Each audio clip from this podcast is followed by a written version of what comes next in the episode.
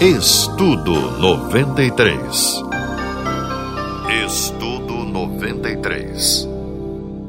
Caros ouvintes, é com muita alegria que nós iniciamos esse estudo denominado Novo Testamento, a caminhada inspirada de sua construção, para que possamos ver, acompanhar, ouvir e nos instruirmos a respeito de como o Novo Testamento foi sendo construído de maneira direcionada pelo Santo Espírito de Deus através dos tempos. Eu inicio com o texto de Gálatas capítulo 4, versículos 4 e 5, quando o apóstolo Paulo assim escreve: Vindo, porém, à plenitude do tempo, Deus enviou seu filho, nascido de mulher, nascido sob a lei, para resgatar os que estavam sob a lei a fim de que recebêssemos a adoção de filhos. Para que possamos entender o Novo Testamento em sua construção, precisamos compreender o tempo desse período histórico que o apóstolo Paulo denominou de plenitude do tempo. E nisso, nós nos questionamos por que, que Jesus nasceu naquela época? Por que, que Jesus não nasceu, não se manifestou carnalmente antes nem depois? Então, para isso, é importante que nós observemos o contexto de contribuição de três povos daquela época. O primeiro deles, os romanos. A plenitude dos tempos, em relação ao povo romano e a sua contribuição para o Novo Testamento, se dá por vários motivos. O primeiro deles, a unidade entre os povos separados. Até as conquistas do Império Romano, havia muitas diferenças e muitos obstáculos entre os povos do Oriente e do Ocidente. Mas as conquistas romanas fizeram com que essas barreiras cedessem e houvesse uma padronização, uma padronização entre os povos, uma padronização administrativa, uma padronização no sentido de uma organização de apenas um povo. Eram vários povos, mas agora estavam todos debaixo do regime romano. Então isso foi importante porque as pessoas começaram a ter uma ideia maior de unidade, de uma lei única. Essa unidade que seria apresentada pela igreja, um povo constituído por várias pessoas de várias raças diferentes, e uma lei única, constituída do próprio evangelho, que é o nosso norteador, pautados na palavra, nas palavras de Jesus e na condução do Espírito Santo que ele deu aos seus discípulos que compuseram as demais páginas do Novo Testamento. Voltando ao nosso assunto, sobre a contribuição dos romanos quanto à elaboração do Novo Testamento, uma outra grande contribuição deles foram as estradas. Eles construíram muitas estradas. Foram mais de 80 mil quilômetros de estradas construídas. E isso facilitou o avanço do Evangelho. Por quê? Porque as pessoas tinham mais facilidade em se comunicarem em levarem os rolos dos textos bíblicos. E assim ficou mais barato e mais seguro também fazerem a, a, o transporte entre cidades, não apenas os materiais, mas também os próprios evangelistas circularem entre as cidades pregando evangelho. Em relação a isso, as estradas, outra contribuição dos romanos foram a segurança que eles promoveram.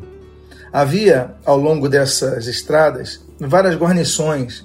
Os exércitos sempre estavam passando por ali. Eram trajetos comerciais, eram trajetos de circulação de valores e mercadorias, e as estradas então eram os locais mais seguros que as pessoas podiam, podiam uh, andar. E por isso, isso também facilitou, foi um facilitador da expansão do evangelho, porque o evangelho então começou a ter um número maior de pessoas circulando entre as cidades e você ia visitar um parente numa cidade que você antes não ia, e agora você pregar o evangelho para ele, você ia fazer uma transação comercial em uma cidade que você não tinha acesso antes, agora você teria, e você então começava a pregar o evangelho. Outra contribuição dos romanos foi o exército intercultural. Primeiro, porque pessoas de vários povos, com várias religiões, com várias divindades as quais adoravam, começaram a ter a noção do Evangelho, que complementa a todos, que atende a todas as questões, que vai muito além da mitologia, que vai à transformação de vidas pelo impacto da palavra de Deus. E esses soldados, eles iam se convertendo, e à medida que iam se convertendo, iam pregando para outros. E à medida que iam entrando na reserva, iam se aposentando, eles retornavam às suas vilas, às suas aldeias, e ali então eles também levavam a mensagem do Evangelho.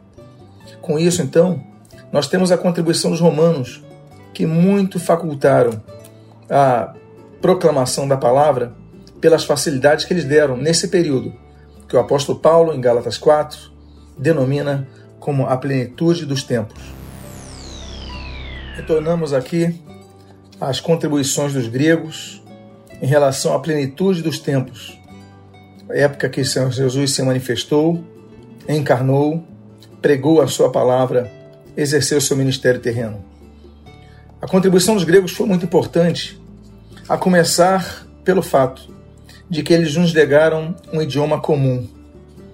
Essa é uma das maiores contribuições, porque dos vários povos que Alexandre o Grande ia conquistando, ele implantava um sistema administrativo, ele implantava, colocava ali seus generais, e a comunicação era toda feita em grego.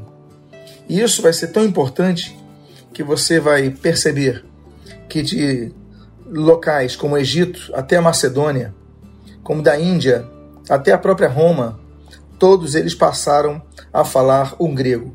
Não um grego muito elaborado, como clássico, mas o grego comum chamado koine.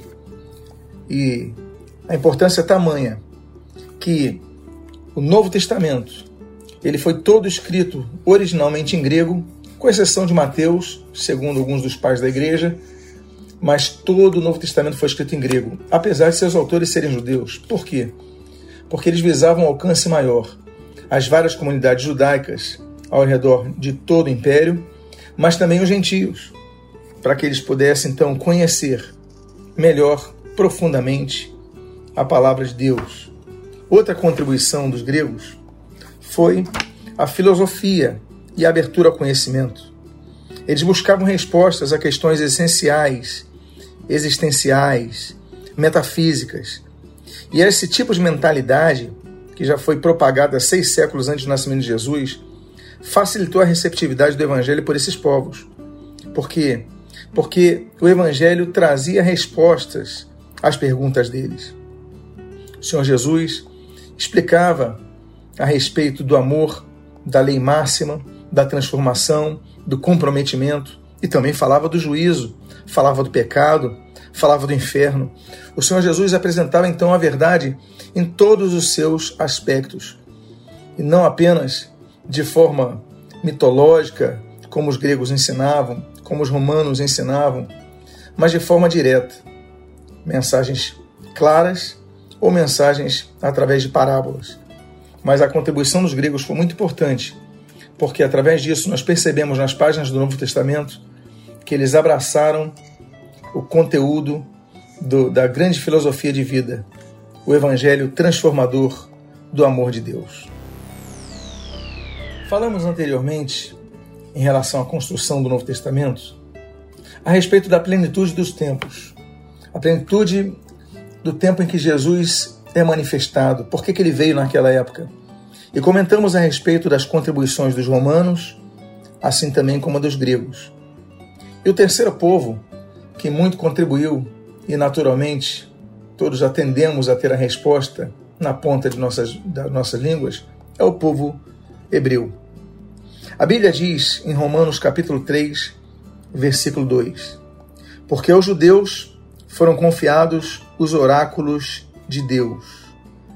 Aprove a soberania divina a escolha do povo de Israel para representá-lo entre os povos e receber dele as instruções sobre sua vontade, dentre as quais as orientações para aquele povo se manter separado das influências pagãs das nações vizinhas, e também que pregassem a respeito da redenção humana através de uma pessoa, uma pessoa ungida, o Messias que viria.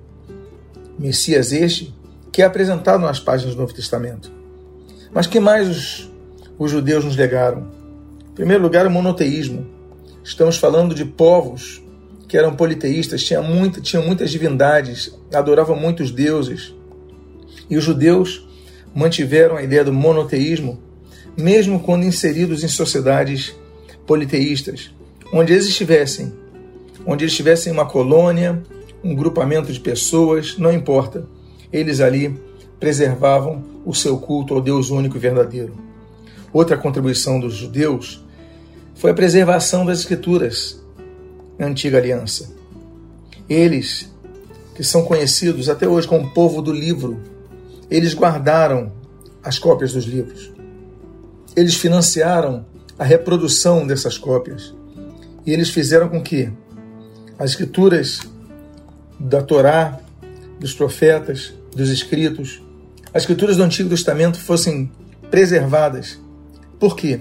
Porque nelas se falava sobre a expectativa da redenção. Nelas se falava sobre as alianças de Deus com a humanidade. E elas já profetizaram a última aliança, a aliança definitiva, que seria registrada através da vinda do Messias, através de muitas profecias que foram assim trazidas. E o padrão moral e ético dos judeus foi outra outro grande benefício que foi trazido a todos para que o Novo Testamento fosse então assim alicerçado. Estamos falando então a respeito das contribuições dos judeus para o advento do Evangelho. E outras contribuições que eles nos legaram é a abordagem para a conversão de gentios, o que nós chamamos de evangelização. Um texto rabínico diz que Moisés expôs a Torá em 70 idiomas para que ela fosse ouvida e abraçasse por todos os seres humanos, pois eles entendiam que havia 70 nações na terra. E o judaísmo vai alcançando muitos gentios, não só os, o Cornélio e tantos outros que vão sendo mencionados nas páginas do Novo Testamento, nas páginas da história antiga, mas também vão tendo seu registro atualizado até os dias de hoje, alcançando o Evangelho a toda a criatura. O Senhor Jesus mesmo falou numa crítica aos escribas e fariseus, onde os chamou de hipócritas, mas ainda que Jesus os tenha repreendido, Jesus nos demonstra um bom exemplo deles. Mateus capítulo 25, 23, perdão, versículo 15, o Senhor Jesus assim diz: Ai de vós, escribas e fariseus, hipócritas, porque rodeais o mar e a terra para fazer um prosélito, e uma vez feito isto, o tornais filho do inferno duas vezes mais do que vós. Veja que ele falou: rodeais o mar e a terra para fazer um prosélito. Ou seja, os escribas e fariseus, dentro do conceito deles, procuravam evangelizar, levar a mensagem deles aos que não conheciam a mensagem. E nós herdamos isso, a tal ponto que no final do século II, o imperador romano Sétimo Severo, ele proíbe os não-judeus de se converter ao judaísmo. Por quê? Porque os judeus continuavam com essa prática de evangelização. Outra vantagem dos judeus, quanto ao amor pelas escrituras, é que os judeus eles tinham uma forma de contribuir de maneira muito prática em relação aos, às colônias judaicas. Se você tivesse mais recursos, você não apenas dava donativos para comidas, para roupas, mas você também financiava cópias das páginas do Antigo Testamento. E essa medida, ela foi adotada pelos evangelistas, pelos primeiros cristãos convertidos e naturalmente são convertidos através da, principalmente inicialmente, do judaísmo, de judeus que vão se convertendo. Então eles mantêm essa prática e as cópias do Novo Testamento então vão sendo financiadas, reproduzidas e redistribuídas a ponto de alcançarem e modificarem todo todo o Ocidente como nós conhecemos nos dias de hoje. Estamos falando sobre as contribuições dos judeus em relação ao Novo Testamento, em relação à igreja. E uma delas foi a da prática de seus cultos nas sinagogas. As sinagogas elas surgem quando o primeiro templo é destruído, o primeiro templo em Jerusalém. Então os israelitas são levados em cativeiro e os exilados começam a se reunir para debater vários assuntos cotidianos. E claro que dentre estes, dedicarem tempo para oração, para a leitura da Torá, para os estudos bíblicos. E aí então foram surgindo as chamadas sinagogas, que significa local de reunião. Pois bem, elas foram surgindo com algumas características. A primeira delas é que toda reunião começava com uma palavra baseada em Deuteronômio 6,4. Ouve Israel, o Senhor nosso Deus é o único Deus, que eles chamam de Shema Israel. Por que, que isso é importante para nós? Pelo hábito que a igreja vai ter de sempre iniciar seus cultos pautados na palavra de Deus. Assim, as sinagogas também davam continuidade através dos cânticos. Eles cantavam alguns salmos, assim como nós também fazemos. Depois disso, davam os estudos bíblicos. E nos estudos bíblicos eles costumam fazer da seguinte forma: a primeira leitura de pé, como o Senhor Jesus fez ali em Lucas capítulo 4, quando a Bíblia diz: indo para Nazaré, onde fora criado, entrou num sábado na sinagoga, segundo seu costume, e levantou-se para ler. Ou seja, Jesus manteve o hábito de a leitura inicial ser feita colocando-se de pé. E os judeus então sempre fazem uma leitura chamada Paraxá. É o todo o texto da Torá, dividido em 54 textos. Então, cada sábado eles leem, cada semana eles trabalham num determinado texto. Depois disso, e a Torá, e essa leitura Paraxá, essa leitura inicial, é sempre feita em hebraico. Mas depois eles então começam a comentar na língua local. E aí então nós temos as pregações, as explanações, as explicações do que foi lido. E nas raftorais, eles leem os profetas.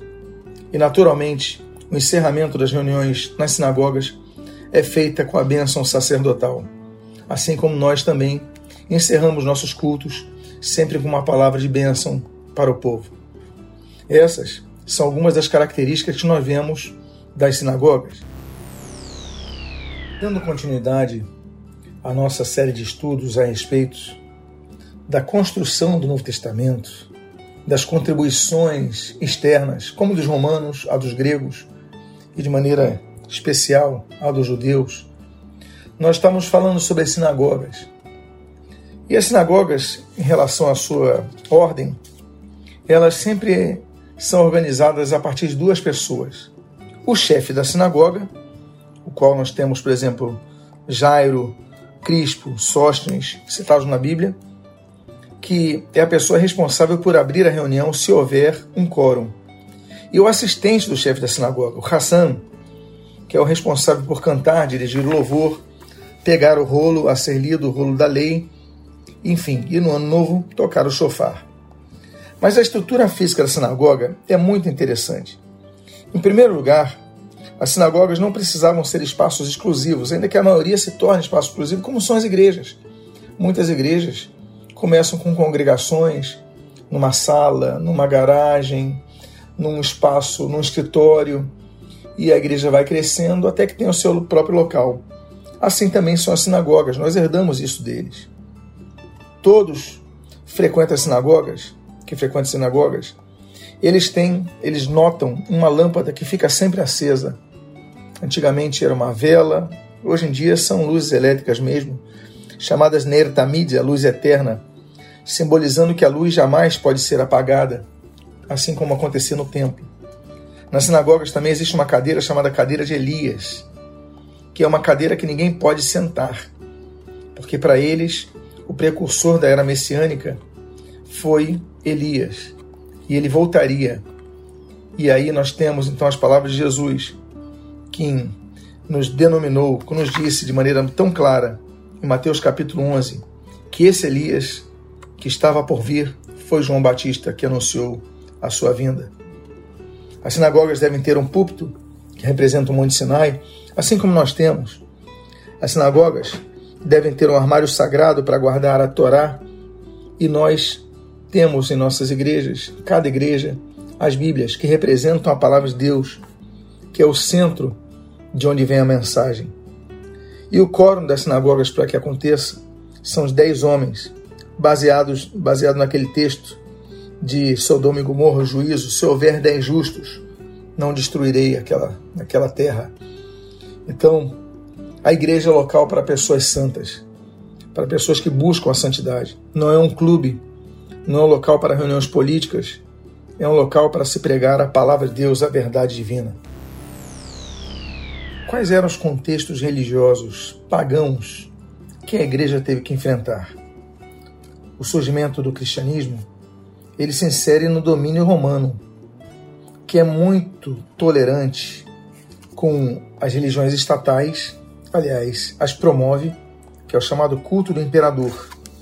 Mas também é muito tolerante às religiões orientais, do esoterismo babilônico ao zoroastrismo, passando pela astrologia e vários tipos de cultos. Nós pegarmos tudo isso, juntarmos, nós temos o chamado gnosticismo. Vamos falar sobre o culto do imperador. Ele se torna uma obrigação a todo cidadão romano. E nesse sentido, exigiam que declarassem o imperador como Dominus e Deus, Senhor e Deus. Só tinha a exceção do povo judeu, que era denominado uma religião lícita, se daí quem diz é o pai da igreja chamado Tertuliano, em apologética. Mas os cristãos, eles são declarados como ateus, superstição ilícita. Por quê? Porque não adoravam o imperador. Então por isso os cristãos vão ser tão perseguidos. A outra religião que está muito em voga e que entra na igreja, é o maior inimigo da igreja, não é o culto ao imperador, mas é a religião chamada gnosticismo, que esse caldo de mistura de religiões orientais, principalmente o zoroastrismo, mistura judaísmo, mistura cristianismo. E aí nós temos então essa religião que vai ser tão combatida pelos, pelos apóstolos João, Pedro, Paulo. A todo momento eles escrevem contra isso. Eles diziam, por exemplo, que Jesus não vem em carne. Eles diziam, por exemplo, que o Deus do Antigo Testamento não era o mesmo Deus do Novo Testamento. Eles diziam que Jesus, que não vem em carne, ele tinha a aparência de uma pessoa. Tinha a imagem como se fosse um fantasma, mas não era uma pessoa. Tinha duas ramificações. Um era totalmente ascético. Eles não podiam ter nenhum prazer, nem na comida eles podiam ter prazer, nem em, em se vestir bem, não tinham prazer nenhum. E outro, o principal e o mais combatido, era o libertino eles tinham que dar vazão a todos os instintos da carne, buscando prazer no mar, ao máximo. Então não tinha um padrão moral nenhum. E aí a igreja ela vai se levantar de maneira muito frontal, muito direta, muito combativa ao gnosticismo. Esse é o contexto que nós temos do surgimento do cristianismo e das páginas do Novo Testamento. Voltemos a falar do ambiente judaico no surgimento do Novo Testamento. Os principais grupos judaicos nesse período são os fariseus, os saduceus, os escribas e, de maneira um pouco menos religiosa, mas também política, muito política, os zelotes. Os fariseus talvez sejam seja o grupo que nós, a igreja, mais herdou características como a característica de buscar a santidade, eles eram muito rigorosos com isso, até demais, no sentido de não fazerem o que preconizavam os outros fazerem. E aí foram chamados pelo Senhor Jesus de hipócritas. Eles envolveram uma série de comentários rabínicos, eram estudiosos. Eles acreditavam em todo o, Novo, o Antigo Testamento, não apenas a Torá, como o caso dos saduceus. Eles acreditavam na vida após a morte, no juízo final. Os saduceus não acreditavam.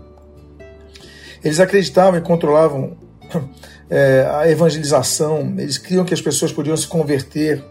Os saduceus não. Eles acreditavam no mundo espiritual, os fariseus, nos anjos. Os saduceus não acreditavam, não acreditavam nem na ressurreição, e os fariseus acreditavam. Então, apesar de serem tão combatidos por nós, devemos lembrar que o combate maior era aos hipócritas, assim como nós também, na igreja, devemos combater a hipocrisia reinante em muitos, que pregam aquilo que não vivem, exigem aquilo que não cumprem. E aí nós temos muitos fariseus são sinceros e que aceitam o evangelho, como no registro de Atos 15, que a igreja tinha fariseus, como o próprio apóstolo Paulo, que se declara um fariseu, Agora, os saduceus, eles eram mais elitizados. o povo preferia mais os fariseus do que os saduceus. Os saduceus eles cuidavam do, do culto, eles cuidavam do templo, do sacrifício no templo, a tal ponto que quando o templo é destruído, então eles deixam de existir. E agora, os essênios, a outra categoria que nós citamos, eles romperam com os fariseus, dada tamanha hipocrisia, e romperam com os saduceus quanto ao culto ser somente no templo, e foram para as comunidades aí, a Hadim, lá no deserto, nos desertos, onde então cultuavam, entendendo que o templo, o verdadeiro templo, não estava em paredes, mas no coração puro. E os elotes, que eram mais uma categoria de luta armada, tendo por modelos saduceus. Voltamos aqui a falar sobre o Novo Testamento, seu contexto de construção. E queremos falar que a palavra evangelho é uma palavra muito antiga. Vem de eu, bom, ângelos, anjo, mensageiro, então boa mensagem. E o evangelista naquela época, antes mesmo do Novo Testamento, era uma pessoa que era contratada, tinha a função de levar boas notícias. Então, por exemplo, era um mensageiro real que ia para o fronte de batalha e ficava vendo até o ponto que o exército tivesse uma vantagem. Ao estar vencendo a luta, ele pegava o cavalo, corria ao rei e dizia: Olha, rei, o evangelista chegou, ou seja, o homem das boas notícias. O rei mandava entrar e falava: Olha, estamos vencendo a guerra, ou vencemos a guerra. Ele era mensageiro de boas notícias. Por exemplo, quando tinha um parto real numa cidade distante, ou parto de uma família com posses, o evangelista, então, assim que nascia o bebê, ele ia até aquela pessoa que o contratava com velocidade. O evangelista era uma pessoa que manejava bem uh, o seu ginete, era um bom, uma pessoa que corria bem no seu cavalo. Então anunciava: olha, nasceu, é um menino, é uma menina, enfim, trazia boas notícias. Nós vemos isso inclusive em Isaías 61, versículo 1, quando a Bíblia diz: Que formosos são sobre os montes os pés do que anuncia as boas novas, que faz ouvir a paz, que anuncia coisas boas, que faz ouvir a salvação, que diz: Senhor, teu, teu Deus reina. Então nós temos a, a, a, uma figura chamada evangelista. Então a função dele é levar, anunciar as boas notícias. Por isso que Marcos começa, e Marcos é o evangelho mais antigo a ser escrito, começa no seu primeiro versículo dizendo Evangelho do Senhor Jesus Cristo.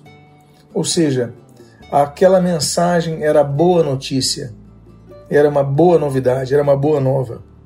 E assim devemos ser nós. O papel do evangelista, ainda que haja pessoas com aptidão, uma capacitação espiritual muito específica que lhe faculta a transmissão dessa mensagem, mas todos nós devemos evangelizar ir por todo mundo e pregar o evangelho de toda criatura é uma, uma ordem, uma ordenança do Senhor Jesus Cristo a todos nós, que nós possamos ser mensageiros de boas novas, porque de más novas, de más notícias, muitos cristãos se colocam nesse papel. Há juízo? Há, mas há salvação, há esperança, há cura, há transformação. Falemos agora dos quatro evangelhos. Primeiro, sobre a sua fundamentalidade. Os evangelhos são, sem dúvida alguma, a parte mais importante de toda a Bíblia.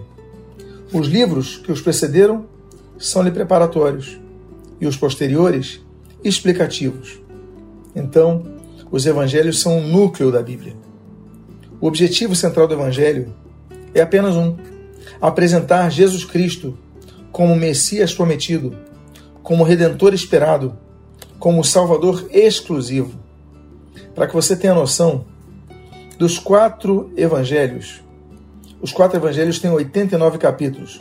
85 capítulos dos 89 abrangem apenas os três últimos anos e meio de Jesus. Ou seja, 85 dos 89 capítulos, 95% de tudo que foi escrito nos evangelhos são focados nos ensinos e nas obras de Jesus. E como é que os evangelhos são divididos? Em duas partes. Os, dos quatro evangelhos, os três primeiros, Mateus, Marcos e Lucas, são chamados de sinóticos, ou seja, do mesmo ponto de vista, né, a mesma aparência. E o Evangelho de João é um evangelho à parte. Por quê? Porque se Mateus, Marcos e Lucas têm muito em comum, João, 92% do Evangelho de João é exclusivo, só existe nele. As narrativas acompanham essa divisão. Enquanto os evangelhos sinóticos abordam mais o ministério de Jesus na Galileia, lá no norte, o Evangelho de João focaliza mais o ministério no sul, na Judéia. Agora, o foco de todos é, são os ensinos de Jesus e as obras. Todos apontam a divindade de Jesus. Mas o Evangelho de João é o que mais explica essa divindade. É o que mais trata sobre o, os ensinos doutrinários a respeito de Cristo e as fontes que deram origem, enquanto Mateus e Lucas bebem da fonte de Marcos e, claro, daquilo que entrevistam, daquilo que Mateus viu, o Evangelho de João ele tem uma fonte muito especial, é o próprio João. Tem essa experiência, acompanha e os seus registros são muito carregados de um olhar de quem testificou detalhes que são ali descritos. O discipulado de cada um foi de Cristo, claro, mas Lucas não conheceu Cristo, foi discipulado por Paulo. E Marcos era muito pequeno, foi mais discipulado por Pedro. Finalizando a nossa série de estudos, retomando aqui ao que nós no que nós paramos, a profissão dos quatro evangelistas vai influenciar naquilo que nós lemos nas páginas. Mateus, por exemplo, era cobrador de impostos, e nós vemos muito registro, muitos registros de números, muitas sequências, a ordem, como se fosse alguém que conhecia de contabilidade, a organização dos detalhes do texto de Mateus. Marcos não sabemos a profissão definida dele, e é o evangelho mais antigo, o evangelho mais sucinto, mais contido, que vai servir de base para Mateus e Lucas. Lucas era médico, não conheceu pessoalmente o Senhor Jesus, mas fez um trabalho de pesquisa muito grande, muito amplo. E João era pescador. Mas não pense que, por ser pescador, era uma pessoa de poucas palavras ou de vocabulário limitado. O seu próprio evangelho começa com parâmetros filosóficos. No princípio era o Verbo, o Verbo estava com Deus, o Verbo era Deus. Ele fala do Logos divino. É um evangelho profundíssimo. Então, apesar de ser pescador, isso não significava que não restringia a grande cultura que João demonstrara ter. A sua forma de escrever foi muito específica. E o público-alvo dos quatro escritores? Mateus visava os judeus, ele começa com uma genealogia, assim como Lucas. Nós temos Lucas visando os gregos, porque Lucas mesmo era grego. Marcos visava os romanos, inclusive o nome Marcos é um nome romano. E João, o evangelho mais amplo, visava todos os povos. E sobre a ordem e classificação do Novo Testamento, o Novo Testamento é dividido da seguinte forma: os evangelhos primeiro os sinóticos Mateus, Marcos e Lucas, depois o complementar João, depois um livro histórico, o de Atos, depois as epístolas de Paulo às igrejas, Romanos, as duas cartas aos Coríntios, Gálatas, Efésios, Filipenses, Colossenses e as duas cartas aos Tessalonicenses. Depois, as epístolas de Paulo a pessoas, como as duas cartas a Timóteo, a carta a Tito e a Filemão. Depois, as epístolas gerais aos judeus, como Hebreus e Tiago, e a judeus e gentios, como as, três, as duas cartas de Pedro, as três de João, a carta de Judas. E por fim, o livro da revelação do, dos últimos tempos, o livro do Apocalipse. Eu espero que esse estudo tenha sido de grande acréscimo à sua vida e desejo que Deus te abençoe rica e abundantemente. Estudo 93 Estudo 93